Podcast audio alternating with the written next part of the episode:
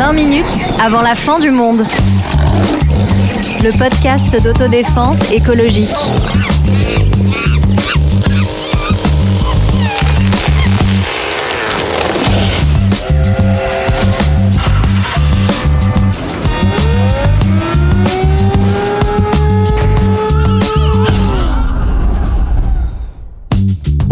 Bonjour, bonjour, bonjour. Croire qu'on va changer le système en une nuit, ça ne marche pas. C'est ce que le PDG de Total Energy a récemment déclaré. Je ne sais pas vous, mais ici on n'a pas très envie de suivre ces leçons de morale paternaliste. Alors c'est parti pour un épisode consacré à Total, pour parler de pétrole et autres énergies fossiles, mais pas seulement. Car c'est faire une traversée dans une grande partie de l'histoire du XXe siècle, c'est raconter comment cette entreprise, avec d'autres, a été informée de la réalité du changement climatique il y a bien longtemps et a décidé de saboter les réponses politiques et de promouvoir le doute. C'est enfin trouver des raisons de ne pas désespérer car oui, il y en a. Le pétrole n'est pas un cocktail, mais ce n'est pas la seule raison pour laquelle elle ne l'aime pas. Sarah, évidemment, bonsoir. Bonsoir Ça fait longtemps qu'il ne s'arrête plus aux stations-service parce que son portrait y est affiché. Tiens, tiens, tiens, voilà Rémi. Bonsoir. Il avait espéré faire fortune dans le pétrole pour subventionner le théâtre contemporain, mais il fait des jongles sur TikTok, c'est Olivier. Bonsoir, je vous donnerai les liens à la fin de l'épisode. Avez-vous, bonsoir à tous les trois, un souvenir, une anecdote, peut-être une confession à faire à propos de l'entreprise Total et des relations que vous auriez avec elle Si c'est financier, c'est le moment de le dire, Sarah. Bah moi, ça fait quand même 10 ans que je suis la directrice des relations institutionnelles. C'est pas vrai, c'est pas vrai. C'est pour ça qu'on a le petit logo à de la, la branche développement durable. Oui, De c'est la- ça. oui, bien sûr. Ça. Euh, nouvelles énergies. Ouais. Euh, non, moi, mes souvenirs, c'est des souvenirs d'enfance, en fait, de Total, tu vois, d'être à la station-service et d'acheter des pastilles, enfin, de supplier mes, par- les- mes parents de m'acheter des pastilles Vichy, parce qu'on les achetait que là, je sais pas pourquoi, et j'adorais ça. Ah, Sarah, c'est un souvenir émouvant. Olivier, est-ce que tu as des histoires fortes comme ça à nous raconter. Eh bien euh, non, parce que mes parents n'avaient pas le permis, donc on ne se déplaçait pas en voiture tout simplement, Ouais. et puis d'ailleurs on ne se déplaçait pas non plus. En revanche, euh, Total, avant d'avoir- de, de, de commencer ce militantisme très aigu hein, que j'ai hein, de, de mon côté, euh, bah, c'est- c'est- c'est- je le voyais partout sur les matchs de foot, tu vois, c'était les sponsors, le sponsor numéro un de bien des événements, et c'est vrai que Total, malgré toi, même quand tu n'as pas ton permis, même voilà, s'immisce dans ton, On en- dans ton, dans ton Ouais, crâne, quoi. on, on en, on en reparlera l'idée que en fait une entreprise, bah, c'est aussi une marque et cette marque, elle vit au-delà euh, des biens euh, et des services qu'elle euh, propose. Rémi. Alors moi j'ai vaguement souvenir qu'il y avait une pub totale, mais je crois qu'elle a été reprise dans un documentaire d'Arte sur le fait qu'il y a toujours des papiers toilettes dans les stations. Oui, aux autres. je Voilà. l'ai vu, ouais. C'était ma contribution. Bon, bah, on espère que tout s'est bien passé pour toi, Rémi. En Euh, revanche, Sarah, déjà qui fait moins 3 chez toi, si, là il n'y a, il y a plus de papier, donc si tu, tu peux juste marquer une pause pour nous en remettre, parce qu'on sait jamais. Vous irez vous essuyer sous la douche. C'est pas très écolo tout ça. Et à propos de pas très écolo, euh, portrait robot de du suspect euh, Total Eh Total Énergie, faut-il dire désormais pour éviter tout procès à ce podcast. Qu'est-ce que c'est ce truc?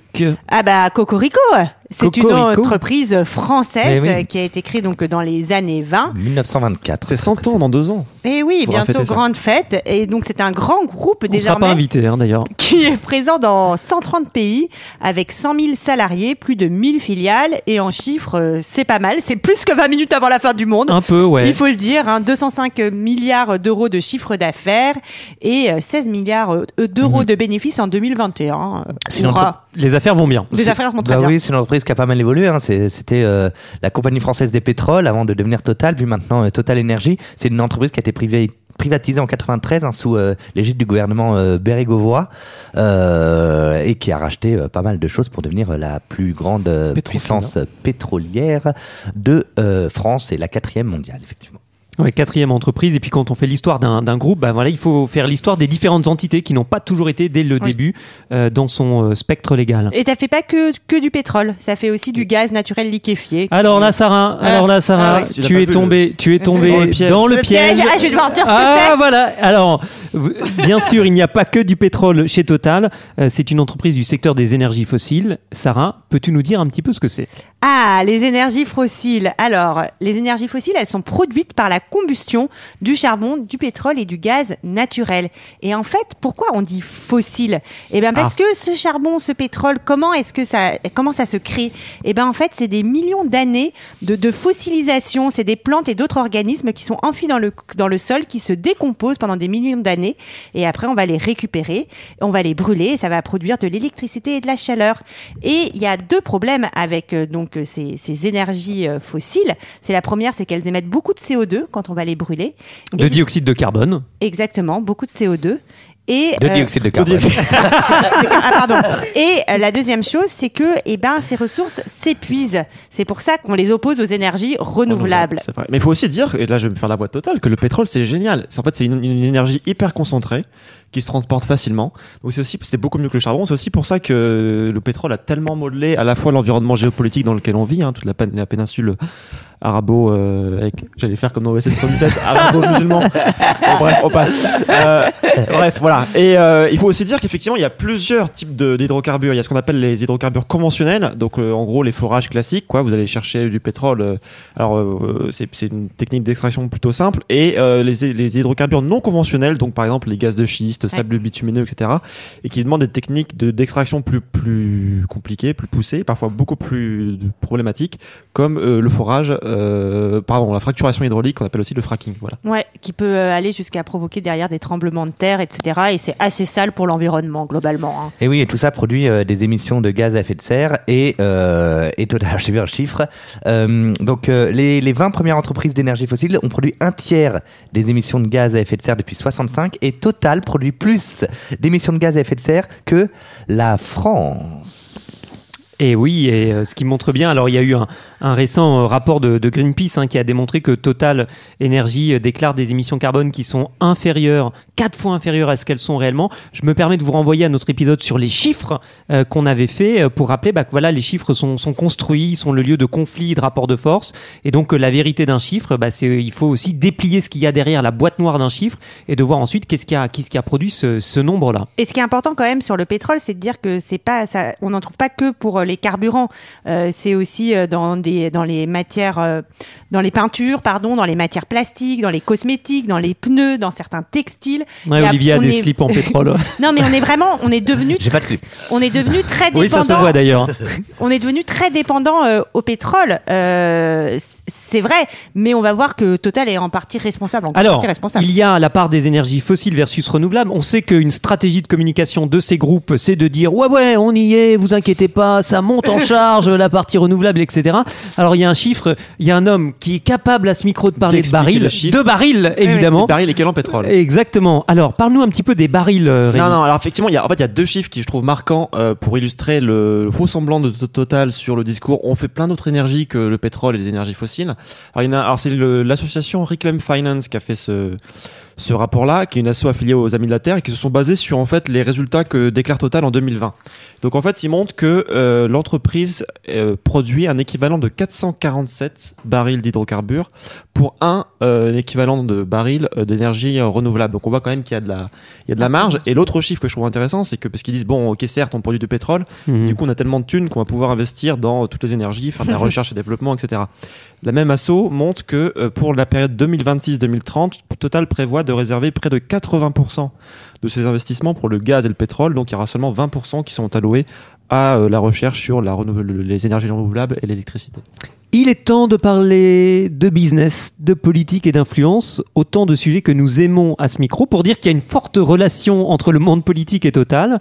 On prend un peu cette entreprise comme si c'était la France. Or, ce qui lie euh, une communauté politique, c'est l'idée de... Je suis comédien aussi, hein, c'est l'idée de, de l'intérêt général. Et ce que défend Total, c'est l'intérêt de ses actionnaires. Oh, comme tu Oh là là là là là là là, Ah. attention, hein, je vais me retrouver au tribunal. Euh, et donc, on voit bien qu'il y a, euh, tu en parlais Rémi tout à l'heure pour la présence, Olivier pardon, pour la présence de, de, de la marque. Euh, mais voilà, il y a différentes stratégies euh, pour, Bah, euh, rendre Total présent dans la vie des Françaises et Français. Bah exactement. Par exemple, Total a souhaité installer donc son, son campus, enfin sur le campus de l'école polytechnique, un centre de recherche et de développement.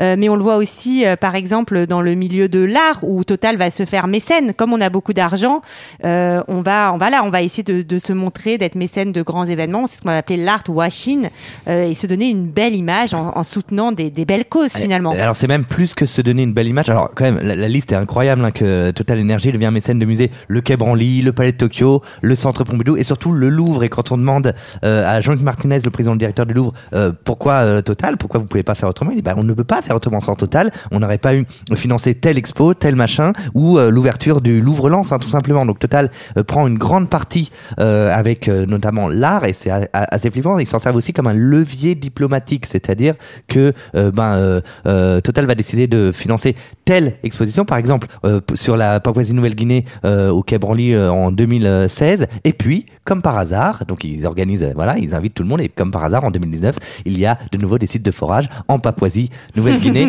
qui sont effectués. Et c'est quand même nous qui payons euh, la facture en grande partie hein, de, cette, euh, euh, de ces politiques de, de mécénat ou de philanthropie parce que euh, ce sont euh, des actions, des dons pardon, qui sont défiscalisés. Ça peut aller Oui. jusqu'à 60%. Tout à fait. Euh, donc en fait, à un moment donné, on dit c'est l'argent des entreprises, mais ouais, c'est aussi un peu. euh, sur concrètement sur un million, bah, il y a 600 000 euh, qui sont. des- Enfin, c'est-à-dire c'est quand même quand on voit que ça Ouais, comme ouais. ça, c'est quand même assez bien énorme. sûr, non, non, c'est colossal. Alors, une question importante avec Total Energy, c'est de se demander à partir de quand les dirigeants de cette entreprise étaient informés des conséquences de leurs activités sur l'environnement. Et pour répondre à cette question, on se base sur un article de trois chercheurs, Christophe Bonneuil, Pierre-Louis Choquet et Benjamin Franta, publié en 2021, qui ont enquêté dans les archives de Total et fait pas mal d'entretiens avec des acteurs de l'époque. Bah, c'est ce que nous a dit son PDG. Il vient d'être mis au courant, donc euh, c'est pas du jour au lendemain. Ouais, va il a, en fait, il a reçu une, une notification, quoi. Il y a une alerte sur le téléphone. Non mais alors, Alors- genre non mais sans rigoler. Commençons. En- alors dès les années 50-60 donc ça remonte quand même un petit peu. L'American Petroleum Institute qui est un club d'entreprises du pétrole a déjà un certain nombre d'informations. Euh, Total euh, en est membre et euh, dès ce moment-là on commence à comprendre qu'il y a un lien entre la production d'énergie fossile, la hausse de la concentration de dioxyde de carbone dans l'atmosphère et le réchauffement climatique. Ils ont même trouvé effectivement en so- les, les- les historiens en question ont même trouvé en 71 un bulletin interne en fait à Total qui est distribué à, à des milliers de cadres.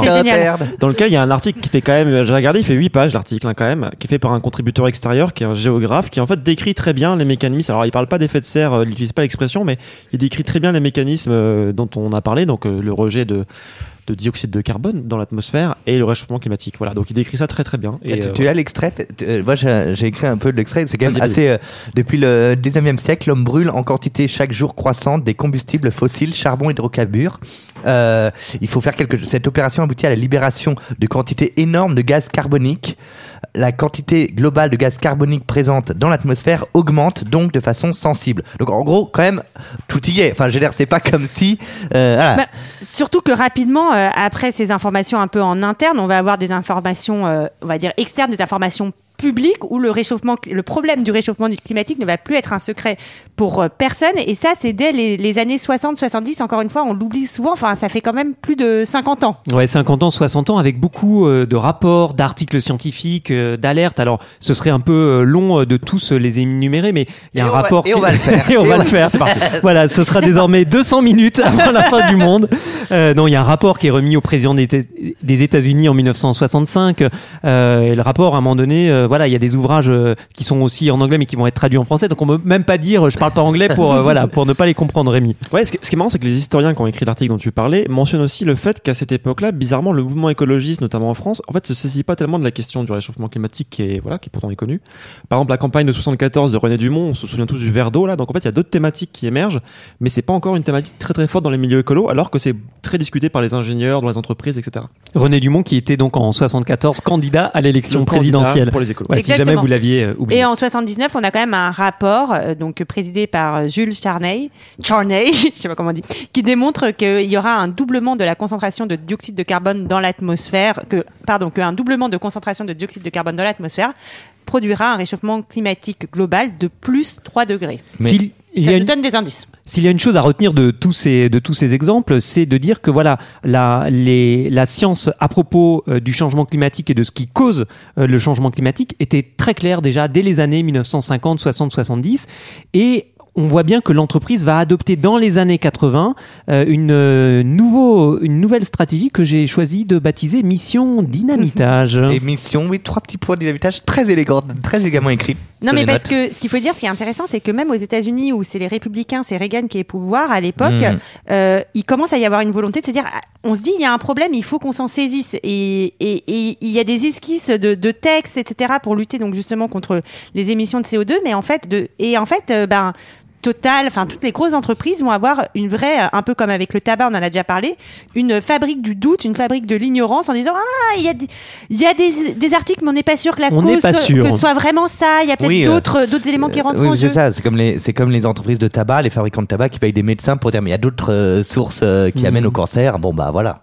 Alors, on, on cite souvent le rôle de d'Exxon, qui est le géant américain dans, ce, dans cette campagne de, de désinformation. Mais en fait, Total, alors justement, les historiens ont, ont trouvé un, un document de 86 pour le coup, euh, d'un cadre Total qui envoie au comité exécutif de Total et qui raconte donc effectivement le réchauffement climatique, etc. Et qui dit il est donc évident que l'industrie- pétrolière devra une nouvelle fois se préparer à se défendre face notamment à la volonté de taxer les énergies fossiles. Donc on voit qu'il y a quand même une volonté très claire à ce moment-là de, de voilà le doute et de remettre en question les les conclusions de la science. Et les années 80 sont des années où il se passe aussi euh, un certain nombre d'avancées euh, sur le plan euh, du combat euh, climatique. Euh, on, voilà, on en a déjà parlé dans, dans certains épisodes. Une audition au Sénat James américain, Hansen, ouais, bien sûr. un scientifique américain en 88, euh, la création du GIEC, du GIEC la même année, qui va rendre son premier rapport en 1990. Donc, à un moment donné, on, voilà, c'est, c'est, on ne peut plus faire comme si ce problème n'existait pas. Mais ce, qui- ce qui est, ce qui est fou, c'est que même en France, hein, d'ailleurs, cette, dans les années, fin des années 80, euh, début des années 90, même en France, on prend Rocard, euh, Mitterrand, font des déclarations comme quoi, bah, il y a quand même un changement, il faut faire attention, euh, il y a des choses qui doivent euh, être faites. Donc, euh, Total étant une, éner- une, une entreprise française, et, euh, effectivement, il n'y a pas le barrière, la, la barrière des rapports internationaux, quoi. Oui, ce qui se passe à la fin des années 90, c'est que, en fait, à partir du moment où la littérature scientifique devient accablante Un sur le sujet, voilà, c'est compliqué de faire comme si ça n'existait pas. Et donc, euh, l'astuce euh, qui va être employée par euh, certaines personnes dans l'entreprise, bah, c'est de diminuer la gravité du changement climatique et puis, à partir des années 2000, voilà, de commencer à déplacer ces opérations de, de sabotage. Exactement. On va notamment, on va voir le PDG de Total en 2006 qui va expliquer que certes, il y a un consensus sur le phénomène, mais pas sur son ampleur en tout cas. Donc on est dans un déni, notamment des conséquences, et puis surtout sur le partage des rôles. Donc la science c'est bien, vous faites le boulot, vous diagnostiquez, mais vous inquiétez pas, nous les entreprises, on va trouver la solution au problème avec euh, encore euh, cet argument, voilà, la technologie, les entreprises, on va tous vous sauver. C'est pas grave si euh, là ça déraille un tout petit peu, vous inquiétez pas, la solution on va vite la trouver. Oh, Sarah, tu m'as attendu une perche que je saisis avec mes deux mains. Et vous avez compris depuis le début de cet épisode que Total est une entreprise qui a des actionnaires. Et si on leur donnait un peu la parole, écoutons, alors un peu à certains d'entre eux, écoutons hein, ce qu'ils ont à dire. Ce sont des hommes quand des activistes perturbent l'Assemblée Générale de Total. Attention, moment de poésie et d'élégance dans ce dialogue entre une militante et des actionnaires. Vous étiez quoi avec quoi Qu'est-ce que vous faisiez avec l'Argentine Avec les impôts de Total Moi, je travaille dans le public. Mais qu'est-ce que vous faites Mais qu'est-ce que vous faisiez La liberté Qu'est-ce que vous faisiez Mais qu'est-ce que vous avez fait de la liberté Mais euh, j'en ai le droit d'y aller vous notre liberté de circulation. Dégagez vous C'est une honte. Mais non, quelle dégagez liberté La liberté Vous dégagez madame. Il y en a marre. Vous dégagez. Vous dégagez. Et on continuera parce qu'avec des gens comme vous. Financer la guerre en Ukraine. Ouais, c'est ça, mais oui, allez. Tu comprends rien. C'est vos petits enfants qui vont être contents quand ils vont voir cette vidéo. Eh ben, je suis très content parce que mes petits-enfants ils travaillent dans le pétrole, connard. Fait- Eh ouais, cassé, ouais, là, franchement, c'est c'est impressionnant. Une réaction sur cet extrait sonore? Ouais, sur Twitter, du coup, il y a quelqu'un qui met euh, juste à la suite de l'extrait, ça me rappelle les Bourges quand on leur a fait un, du 16e, quand on leur a essayé de leur mettre un centre de, de SDF et qu'ils avaient réagi pareil. Comme quoi, euh, quand t'es au placé, faut pas trop trop te Ouais. Oui, les- en fait, c'est ça. la- la politesse, euh, c'est quand on dérange pas tes intérêts. Oui. Ouais, alors moi, moi, je voudrais dire, je trouve intéressant parce que bon là on entend les plus caricaturaux des actionnaires de Total, mais en fait ce qui est marrant et ce qu'on lit aussi dans les dans les travaux d'historiens qu'on a cités juste avant, c'est qu'en fait c'est pas une entité monolithique quoi. Il y a aussi des conflits à l'intérieur de l'entreprise. Donc par exemple dans les années 90, il y a des gens qui disent bon en fait on va quand même pas faire comme l'industrie du tabac, il faut aussi qu'on reconnaisse le changement climatique. D'autres qui sont sur une ligne plus dure. Et en fait l'actionnariat c'est pareil. Donc euh, il y a des actionnaires qui sont pour que Total basculent réellement vers d'autres sources d'énergie ou investissent massivement dedans, et d'autres qui disent bah, attendez, quand même, le cœur de business, ça reste le pétrole et le gaz, c'est ça qui rapporte du- de la thune pour l'instant. Euh, donc voilà, il y a quand même aussi des, espèces de conflits au sein même de l'entreprise. quoi.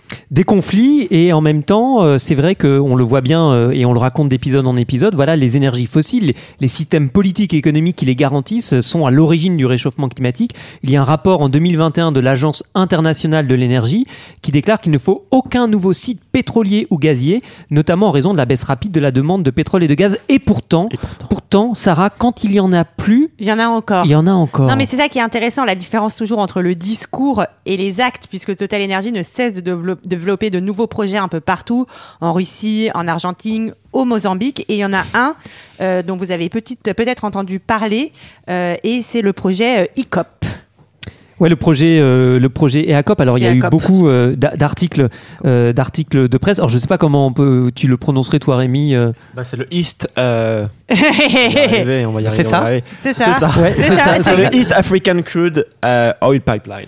Donc, qui Voilà. peut nous dire en quelques mots C'est un projet qui est extrêmement technique, mais on peut en dire quelques mots parce qu'il est euh, extrêmement important, parce qu'il a fait l'objet d'énormément de mobilisation et de contestation, et qui représente euh, quelque chose qui Alors- vraiment concentre. C'est un concentré de violence écologique et qui se Et passe social aussi. et social, Et bien sûr. Merci, euh, merci Sarah. Entre l'Ouganda et la Tanzanie. Je suis là pour ça. Effectivement, euh, l'idée c'est quand même de construire un énorme pipeline de plus de 1400 km entre l'Ouganda, où on a trouvé donc euh, du pétrole, et euh, la Tanzanie. Et ce pipeline, il va traverser des villages, des forêts, il longe le, le lac Victoria. Et donc on veut construire euh, 140 puits pour aller chercher donc du pétrole dans la plus vaste aire protégée 400, du pays. 400 puits. Au total, Et 140 puits, pardon, pardon. 140 puits seront creusés dans les aires protégées du pays sur les 400 puits. Merci Olivier. Et il faut dire aussi que c'est un pipeline qui est chauffé à 50 degrés parce qu'en fait le, le pétrole étant, étant trop visqueux, il faut le chauffer pour qu'il soit fluide et qu'il puisse. euh, Trop visqueux, j'ai cru que tu parlais d'Antoine. Euh, oui, et donc, euh, donc ça, ça, ça pose quand même des, des, des- des questions. euh, donc il y a des, évidemment des déplacements de, de, de, de population. Cette zone euh, protégée, Mer Murchison Falls, euh, qui est une réserve naturelle hein, quand même, donc avec euh, avec euh, énormément euh, bah, d'hippopotames, mais pas que. Euh, donc ça, ça, crée, ça va faire un désastre euh, écologique, une destruction de l'écosystème sur ces terres qui sont bah oui, et en plus on en a pour 30 ans. Donc euh, voilà, c'est c'est assez euh, désastreux. Avec toujours cet argument invo- invoqué, euh, bah oui, mais c'est un pays très pauvre, et c'est vrai que c'est un pays très pauvre, mais euh, bah là, nous, en Europe, on, les gentils écolos européens, ils sont gentils de râler, mais pour eux, c'est euh, le développement euh, du pays. Euh, voilà, ils ont le droit, ils en ont envie. Euh, voilà, on l'a dit, c'est quand même des destructions de population, euh, etc. Ouais, puis, et puis ce qui est marrant, c'est que Total, ils ont un argumentaire, ils expliquent qu'en fait tout ça est très bon pour l'environnement, qu'ils vont reforester à côté, que le pipeline sera enterré en partie, que voilà, donc il n'y a aucun risque, tout va bien. Donc il y a quand même aussi une volonté d'essayer de répondre aux critiques des écologistes. Ouais, c'est-à-dire c'est un groupe qui va pas. euh, voilà, il y, a- une stratégie de dire voilà, il y a des critiques et on essaie, on essaie d'y répondre. Tu parlais, euh, Sarah, euh, de la dimension sociale. Beaucoup d'habitants n'ont pas eu le choix que de que de vendre leurs terres. Il y a des activistes et militants qui sont réprimés. Et puis on peut imaginer qu'il y a d'autres moyens de construire l'avenir d'un pays. Donc voilà, c'est d'éviter le piège du chantage au développement économique et aussi d'éviter le piège de ce discours bien rodé de l'entreprise qui dit tout va bien. Euh, euh, demain il y aura plus de girafes euh, parce qu'on aura fait un pipeline. Sa- Sachant que, pardon, mais on parle de l'Ouganda là en ce moment, c'est désastreux, mais euh, on n'en a pas parlé juste avant dans l'historique, mais le, quand même les, les, les affaires de, de, de Total, on pourrait, on pourrait en faire quatre émissions tellement elles sont nombreuses, que ce soit au Nigeria, en Birmanie, avec la junte birmane et ce travail forcé, etc. Il y a énormément d'affaires qu'on pourrait, qu'on pourrait vraiment développer, pour lesquelles d'ailleurs ils ont été condamnés. Hein. À l'approche de la fin de cet épisode, euh, il est temps de parler à l'accusé Total Energy, mais aussi à tous les autres, parce qu'on a parlé des spécificités de cette entreprise, mais en fait, il y a des points communs quand même qu'il faut mentionner entre ce groupe et les autres entreprises du secteur des énergies fossiles pour bien montrer quand même que tout ça n'est pas isolé et participe d'un système plus global. Bah déjà, donc que ces entreprises sont informées depuis très longtemps du problème du réchauffement climatique et de sa cause, euh, ce qui sont bah, les produits qu'elles extraient, qu'elles exploitent, qu'elles vendent et qui enrichissent surtout leurs actionnaires, avant tout leurs actionnaires. Oui, puis c'est- il y a que ce sont des acteurs, bah, on le dit avec toutes les affaires euh, qu'elles ont au fait, c'est le- le- le- la possibilité encore qu'elles puissent euh, le faire en Ouganda et ailleurs, euh, que ce sont des acteurs euh, économiques et politiques très puissants hein, et le fait qu'ils soient dans- implantés dans les écoles, ça nous rassure pas parce que bah, c'est ce genre d'écoles qui vont amener les, bah, les plus belles têtes pensantes de l'État euh, et que ce sont même des, des- des- peut-être des entreprises plus puissantes encore que l'État lui-même. Ce qui pose la question euh, derrière, qui est une question politique hyper importante, c'est celle du contrôle démocratique. Bien sûr. C'est-à-dire si une communauté politique, c'est une communauté qui peut décider euh, de ses choix, qui peut décider euh, de son avenir, etc. Là, il y a des projets qui sont euh, décidés et qui engagent, non seulement, on l'a dit, avec le projet EACOP en, en Ouganda et en Tanzanie, mais aussi plus globalement parce que le réchauffement climatique est un phénomène global. Quel est le contrôle que bah, nous, autour de ce micro, et vous qui nous écoutez, pouvez avoir là-dessus? On, se pose, on se pose sérieusement la question. Et puis bon, bah, c'est des entreprises qui ont quand même activement produit du doute, qui ont fabriqué le doute, fabriqué euh, l'ignorance pendant des années, et surtout qui vont se présenter comme des acteurs généreux qui apportent l'énergie dont le monde a besoin. Et c'est pas faux, en fait, demain il y a plus de pétrole, bah, je sais pas, pour Paris, il y a plus de camions qui viennent de Rungis euh, nous livrer notre nourriture. Donc qui ont créé une dépendance, mais n'oublions pas que ça fait des dizaines et des dizaines d'années que ces entreprises savent qu'il faut changer notre modèle et qu'ils le refusent pour continuer à s'enrichir. Et c'est le grand danger, en fait, euh, malgré tout, de, parce que ces entreprises, on, on l'a bien vu notamment dans le cas euh, euh, d'ExxonMobil, euh, construisent le problème des énergies fossiles comme une question de demande, comme s'il s'agissait de répondre à une demande du monde entier pour du pétrole et du gaz. Mais on voit bien, en fait, que euh, dans le choix d'ouvrir de nouveaux sites d'extraction, c'est d'abord la volonté d'aller chercher de nouvelles sources de revenus et de profits et de rentabiliser Money, ces- money, money. voilà, ces investissements dans la durée. Alors que peut-on dire à l'accusé total à la fin de cet épisode? Coupable. Bon, ah, plutôt oui. Et toi, Rémi coupable. Les... Ouais, non, bah- Rémi, il se protège, là, il veut pas. Non, mais coupa- Moi, je- en préparant cette émission, bah, bah, pardon, euh, mais, euh, mais j'ai vraiment l'impression d'être de voir un super méchant de film Marvel ou de ou de Star Wars. machin. De- Petit à petit, c'est- c'est c'est de pire en pire. Oh, quoi. il y en C'est- a des biens. Et à la fin de cet épisode, il faut rappeler les très nombreuses oppositions à cette entreprise, à ces entreprises, que ce soit des procédures judiciaires, des luttes locales, des combats aussi pour dénoncer euh, le financement par ces entreprises euh, des universités avec le mouvement Fossil Free, qui s'oppose euh, au fait qu'elles s'achètent une image de marque en finançant écoles, formations, universités. Tout ça pour dire que la base politique et morale de ces entreprises n'est pas aussi puissante que ce qu'elles aimeraient. Il y a des failles. C'est en train de craquer. Maintenant, il faut y aller. Eh ben, c'est parti. C'est parti. Et Ouais, on va rentrer parce que de toute façon, il fait moins 3 chez Sarah, donc euh, faut y aller. Allez, à Effectivement. bientôt. à bientôt. We'll be right back.